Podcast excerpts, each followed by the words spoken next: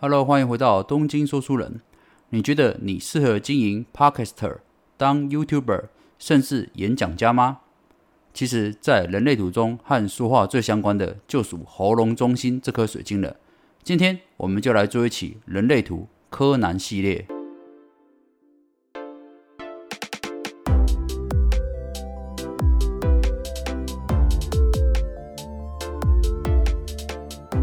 在人类图的许多书籍中，都介绍了喉咙中心这颗水晶哦。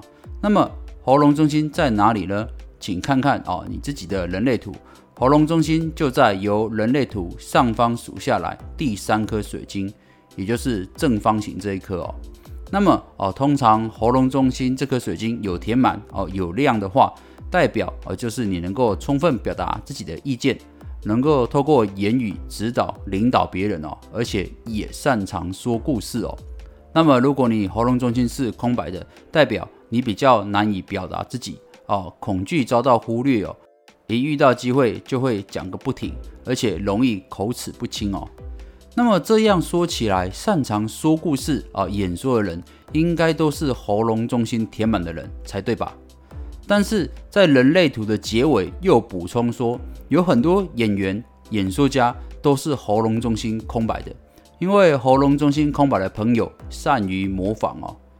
所以啊，我今天打算精选二十位古今中外著名的演说家、表演家，我们今天就来证实一下，看看到底他们的喉咙中心是空白的还是填满的呢？首先，第一位是。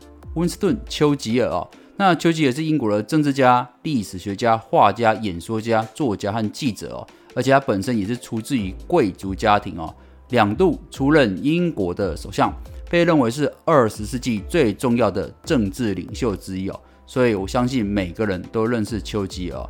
那当然，他也带领着英国啊打赢了第二次世界大战，所以算是啊非常功成名就。那丘吉尔的人类图，它属于投射者啊，人生角色三五人哦。喉咙中心有亮吗？哦，有亮。好，下一位是啊，马丁路德金哦，也是非常著名的美国牧师哦，社会活动家。那么呃，他在亚洲比较没那么有名，但是在美国哦，他是相当重要的人物哦，甚至这个呃，美国政府哦，将每年的一月的第三个星期一。认定为全国的马丁路的纪念日哦，既然能够让国家来纪念你，表示它真的相当重要啊。那么马丁路德最有名的就是这个举世闻名的演讲《我有一个梦》哦，大家可以上去看一些影片哦。这段他演讲做得非常的好。那么马丁路德金的人类图，它属于哪一类呢？它属于显示生产者啊，人生角色五一人，喉咙中心有亮吗？有亮。好，那我们第三位要登场的著名人物就是阿道夫·希特勒。那么讲到希特勒啊，大家就会想到他是第二次世界大战的发动者，而且他积极宣扬法西斯主义哦，极端民族主义、反共产主义、反资本主义、反犹太主义哦啊，反正他反的东西可多了哦。那么在第二次世界大战期间，迫害和屠杀六百万的犹太人哦。不过哦，虽然希特勒是一个罪大恶极的人呐，但是我们不能否认的哦，只要你看过希特勒的演说影片哦，他那坚定的眼神哦，右手直挺挺向前高举的手势，手臂上别上这个万字符号哦，配合众人呼喊纳粹口号，都极具有煽动性哦。事实上，有很多人都以为希特勒是天生就具有领袖的魅力，但事实上，如果你去考证的话，希特勒的演说技巧并不是天生的，在成名之前，他也长期苦练这个演说技巧哦。那么，这个希特勒他的人类图属于哪一类呢？他属于投射者啊，人生角色五一人，喉咙中心依然有亮。再来是第四位拿破仑希尔啊，刚才讲了一个很负面的，现在来个啊超级正面的哦。拿破仑希尔是现代成功学大师和励志小说作家哦。他创造了成功哲学和十七项成功原则，以及他永远都是这样如火如荼的关怀，鼓舞了千百万人哦。因此，他也被称为百万富翁的制造者哦。那么啊，会这样形容他，当然也是因为他写了一本非常有名的著作，这本书叫做《思考致富圣经》。相信只要呃跟成功学相关有兴趣的人，至少都会听过这本书或看过这本书哦。那么这本书啊，它的来历也蛮有趣的哦。事实上是一八八三年的时候啊，这个拿破仑希尔他有个机会采访了当时著名的钢铁大王安德鲁卡内基哦。那么在采访的过程中，这个卡内基啊邀请了这个拿破仑希尔说，请他研究众多的成功人士。总结他们的成功经验和规律，帮助更多人致富哦。而且这个钢铁大王啊很抠哦，他表明啊不会资助他任何一分钱哦，只是介绍关系哦。不过希尔在半分钟之内就表示接受，而且坚定的说他会有始有终哦。随后啦啊，这个拿破仑希尔他就采访了五百多位的成功人士，这些人包括了发明家爱迪生哦，电话专利者贝尔。还有汽车大王亨利·福特哦，威尔逊总统啊，罗斯福总统这些殿堂级的人物哦，在研究和思考他们成功的经验之后，再凭着他个人的毅力，他找到这些成功人士的共同点哦，所以写下了这一本哦《思考致富圣经》哦。那么这位拿破仑希尔这么伟大的人，他的人类图属于哪一类呢？哦，他属于投射者人生角色一三人哦，喉咙中心有亮吗？有量，再来下一位是戴尔卡耐基哦。那么讲到卡耐基，大概应该就讲到这个一九一二年创办的这个卡耐基训练班哦，教导人们有这个正确的人际沟通关系和啊处理压力的技巧啊。相信我们很蛮多人都去上过他的课哦。那么亚太地区的经营者啊，就是黑幼龙哦，这个相信蛮多台湾人认识的。那么卡耐基这个人。他的人类图属于显示生产者啊，人生角色是三五人。再来下一位是啊，富兰克林罗斯福啊。当然这个会讲到比较多政治人物啊，因为毕竟政治人物会啊比较说，因为政治人物会比较多这些演讲嘛，所以他们也比较容易成为有名的演讲家。那么这位罗斯福啊，是历史上号称小罗斯福哦，美国第三十二任总统哦，也是历史上唯一。连任超过两届的美国总统哦，所以你可见了他的演说功力一定是非常好哦。那么小罗斯福他的人生角色就是三五人，那类型是投射者，喉咙中心有亮吗？有亮。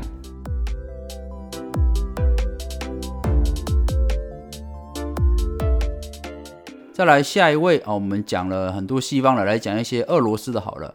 这一位是弗拉基米尔·伊里奇·列宁。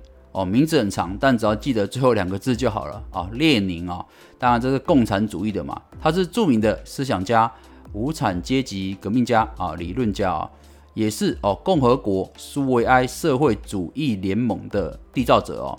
那么其实他虽然是个呃比较负面的人，但事实上他也是被评选为二十世纪最有影响力和最有争议的人物哦。那么列宁这位同志哦，他的类型属于生产者，人生角色是六二人，喉咙中心有亮。好，接下来我们讲第八位哦，第八位是纳尔逊罗利拉拉曼德拉哦，一样只看最后一个字哦，曼德拉哦，应该大家就会比较有印象一点了嘛。曼德拉是南非反种族隔离的革命家哦，政治家也是慈善家。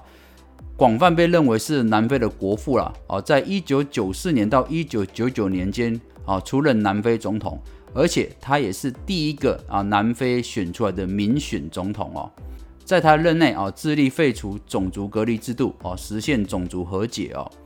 不过我相信这个大家对曼德拉啊有印象，应该不是指他当总统这件事情哦，应该是指啊先前在网络上流传的这个曼德拉效应哦。这边顺便做个简介好了。在二零一零年的时候啊，有一个爱好超自然现象的美国布洛克哦，叫做菲利娜布美啊，他发现他自己记忆中的南非总统啊曼德拉，应该在二十世纪八十年代的时候就已经在监狱中死亡了。可是现实中的曼德拉不但没有死去哦，而且后来还被释放，当上了南非总统，直到二零一三年才逝世。不过哦，他这段话在网络上啊一讲出来之后，发现有成千上万人都跟他讲一样的话，就是他们记忆中的曼德拉总统早就死了，但事实上啊，人家总统老先生还健在哦，所以这个也是有名的曼德拉效应，就是集体的人类啊记忆出现错误哦。到目前呃也没有一个很好的科学解释哦。好，下一位著名的演说家就是甘地哦，圣雄甘地啊，每个人都认识哦。他是印度民族解放运动的领袖，也是印度国父哦。他提倡一种非暴力抵抗的政治学说哦，这个在历史课本都有教过。那么这个甘地的类型属于生产者，人生角色就是六二人哦。喉咙中心有亮吗？哎呀，依然是有亮的哦。从刚才讲到现在，哈，真的是蛮多的人，几乎都是喉咙中心有亮的哦。到目前还没遇到半个没亮的，不过就让我们继续看下去好了。好，下一位就是亚伯拉罕·林肯哦，第十六任美国总统，在一八六年四月遇刺身亡哦。但是他是啊，美国历史上领导美国经历哦史上最惨烈的南北战争哦。他维护了这个美国联邦的完整哦，废除了奴隶制度哦，所以也是号称这个美国历史上最伟大的总统之一。但是事实上啊啊，我认为林肯是我见过最幽默啊，同时也是最忧郁的人哦。因为我看过这个《林肯传》哦，你很难再找到一个人同时具有这种两种极端的面相哦，既乐观幽默，但是又非常的忧郁哦。而且林肯的这一生也很妙哦。他曾经放过一个新娘鸽子，直接逃婚跑掉哦。你实在很难想象一个伟大的林肯会干这种事吧？但是有趣的是啊，这个女人最后居然还是成为林肯的妻子哦。有空我再开一集专门来讲林肯啊，他的一生真的蛮有趣的。那么林肯他的人类图属于投射者啊，人生角色五一人哦。那喉咙中心依然有亮。好，下一位是约翰。费兹杰拉尔德·甘乃迪，那么甘乃迪总统是美国第三十五任的哦，那也是美国最有影响力的甘乃迪政治世家的成员哦，被视为美国的自由派代表。他在第二次世界大战期间哦，担任这个美国军官啊，曾经在南太平洋英勇救助了落水的船员，这也是他在美国受欢迎的原因哦，因为美国人都爱战争英雄嘛。那甘乃迪会入选，最主要是因为他有一篇非常有名的演说，叫做《我们选择登月》哦。在一九六二年九月十二号，在德克萨斯州休斯顿莱斯大学啊发表的演讲。那个时代啊，哦，很多美国人都认为美国正在输掉与苏联的太空竞赛哦，因为苏联大约在四年前成功发射了第一颗人造卫星“斯普尼克一号”。而且又在一九六二年让俄罗斯太空人尤里加加林成为人类史上第一个进入太空的第一人哦，所以哦，美国人对这个登月的高昂成本和代价感到不信任哦。这个时候哦，甘乃迪总统就发表了演说了，这边哦是他简短的摘要哦。我们选择登月，我们选择在这个十年登上月球。并完成其他事，并不是因为他们很简单，而是因为他们很困难，也是因为这个挑战是我们乐于接受的，是我们不愿推迟的，是我们志在必得的。对于其他挑战也是如此。而这段话哦，广泛引起了共鸣哦，至今能被流传哦。到了一九六九年七月啊，随着阿波罗十一号任务完成，甘乃迪的目标最终得以实现哦。所以他也是一位非常伟大的总统哦。那么甘乃迪的人类图长什么样子呢？甘乃迪总统的啊类型属于投射者，人生角色二世人。那么他的喉咙中心是空白的。OK，终于出现了一个空白了。我们都已经讲了十几号人了啊，只有甘乃迪的喉咙中心是空白的。那让我们继续往下看，看还有没有更多是喉咙中心空白的哦。著名演讲家，好，下一位是乔吉拉德哦。这个只要你是业务员哦，你都应该要认识乔吉拉德哦。为什么？因为乔吉拉德是美国最著名的推销员，也是金斯世界纪录认可的哦，全世界最成功的推销员。乔吉拉德凭什么能够得到这个称号啊？得到这个记录呢？是因为他从一九六三年到一九七八年，总共卖出了一万三千零一辆的雪佛兰汽车，而且他连续十二年荣登金氏世界纪录，世界销售第一的宝座。他创造的记录哦，目前在汽车销售界无人能破。所以这也是为什么我讲他是业务人员的表率哦，啊，心目中的英雄哦。那么这么会推销的乔吉拉德啊，他的人类图长什么样子呢？他的类型属于显示生产者，人生角色是一四人哦。喉咙中心有亮吗？有亮。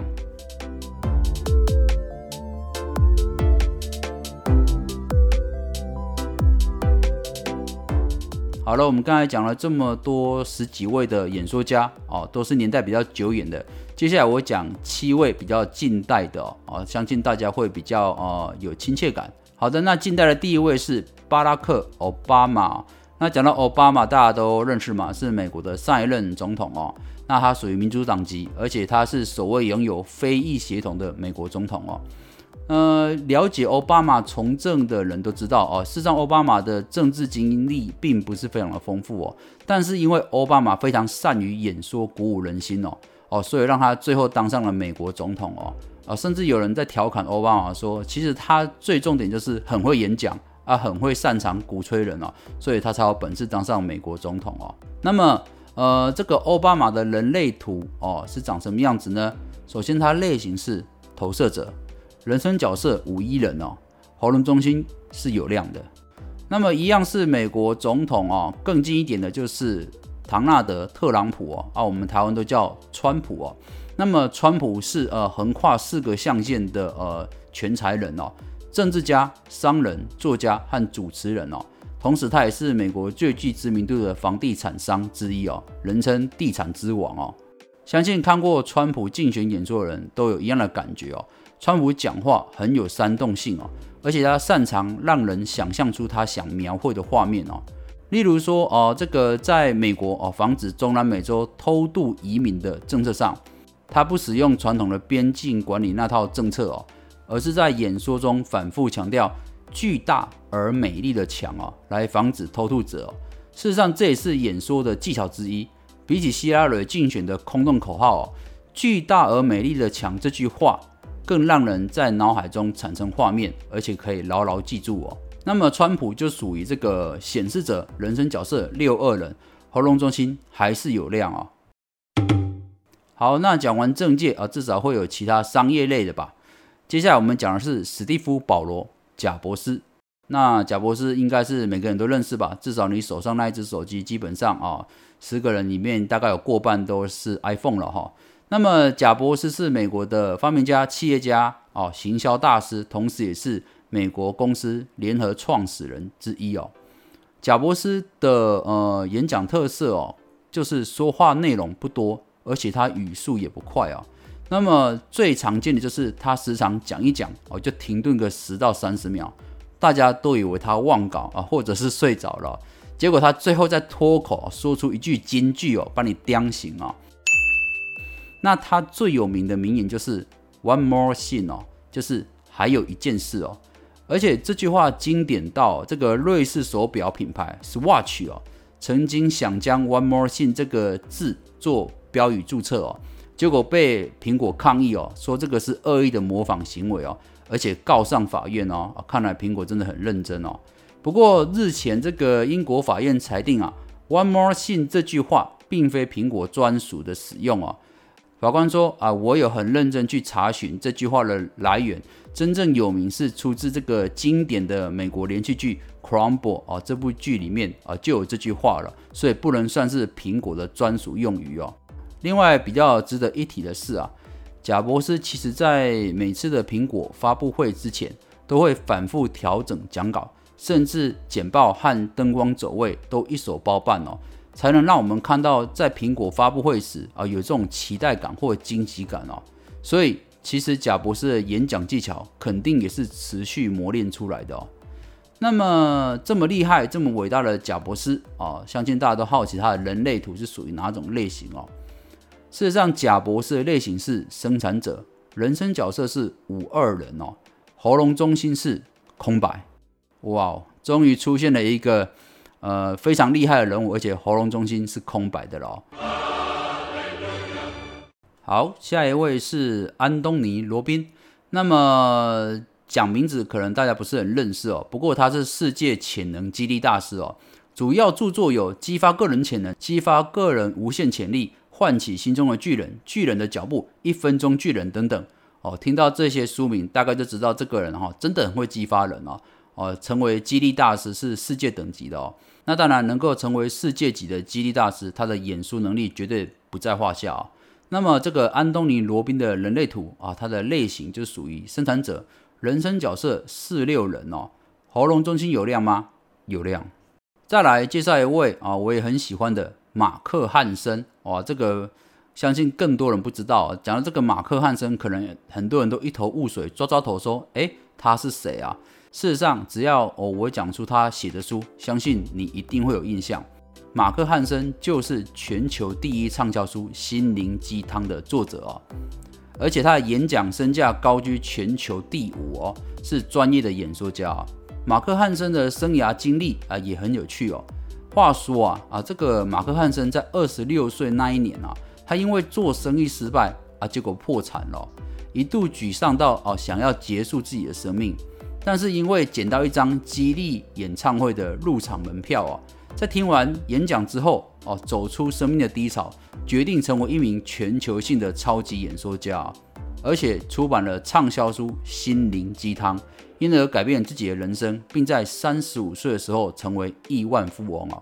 同时，马克汉森他认为啊，这个心灵和财富是密不可分的，因此过去二十年之内啊，他总共拜访了超过一千名以上的亿万富翁。了解他们成功的共同关键哦，他这个做法啊，就跟刚才讲这个拿破仑希尔写《思考致富圣经》是一样的哦。好，那马克汉森他的人类图啊，属于哪一类呢？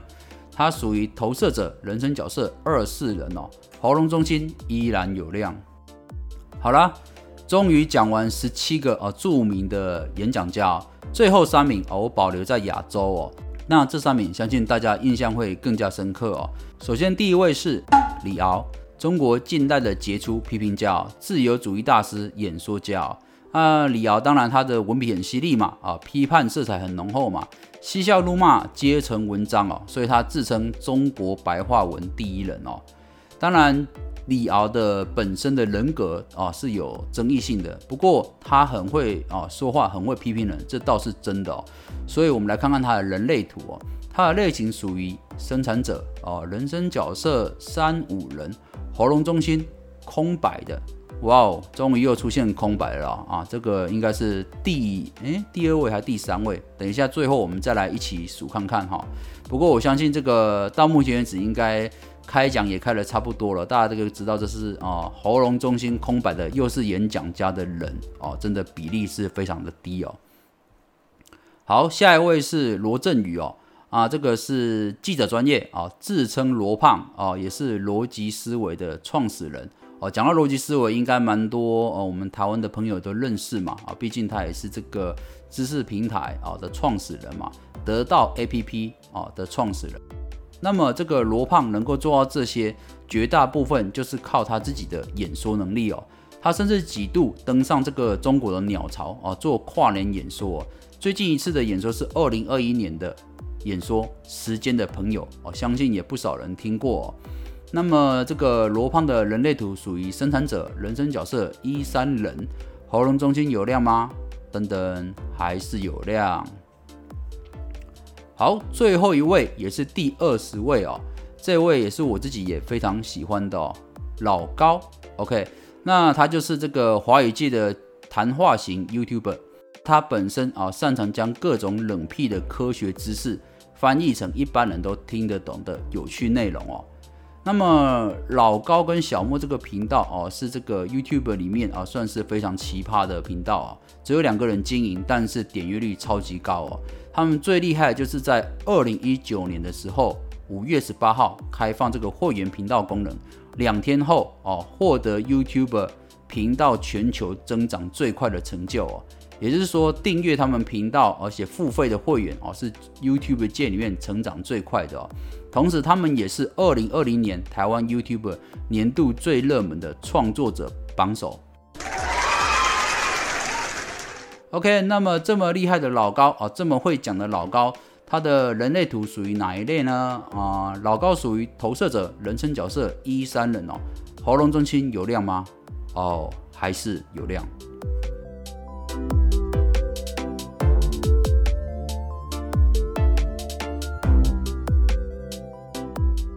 好吧，最后我们来讲讲结论哦。事实上，结论总共有两点哦。第一个是一般人类图的说法是，有许多演讲家、讲师、演员都是喉咙中心空白的人，因为喉咙中心空白的人擅长模仿讲话的语调和口气。但是我们经过今天的验证啊，这二十名里面的呃演讲家，只有少数的是喉咙中心空白的。也就是说，里面除了贾伯斯、甘乃迪总统跟李敖三个人以外，其他十七名最具有说服力的演讲家都是喉咙中心填满的人，占了整个比例的八十五趴。那么第二个啊，比较意外的就是从这个二十个人的名单中，我整理中我也发现哦，就是这些演说家中有一半的人啊，居然有百分之五十的人的类型都属于投射者。哦，这个也是很多人类图的书籍并没有提到的哦。因为依照人类图的比例来讲，哦，投射者只占总人口的百分之二十，所以由此可见，哦，投射者是蛮擅长演说和说服的哦。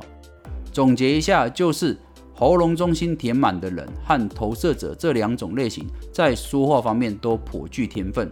当然啊，也是有例外哦。例如说，我们最喜欢的贾博士哦，他既是生产者，而且喉咙中心也没有填满哦。但他靠着努力磨练和反复排练，依然达到令人印象深刻的演说。所以说啊，除了天分，个人努力还是很重要的。好啦，以上就是本期的人类图柯南系列，希望你会喜欢。我是东京说书人，想要了解更多有用没用的小故事吗？欢迎订阅我的频道，给我五星好评加留言，我会制作出更多有趣的专辑，让你生活添点知识乐子。咱们下回见喽，拜拜。you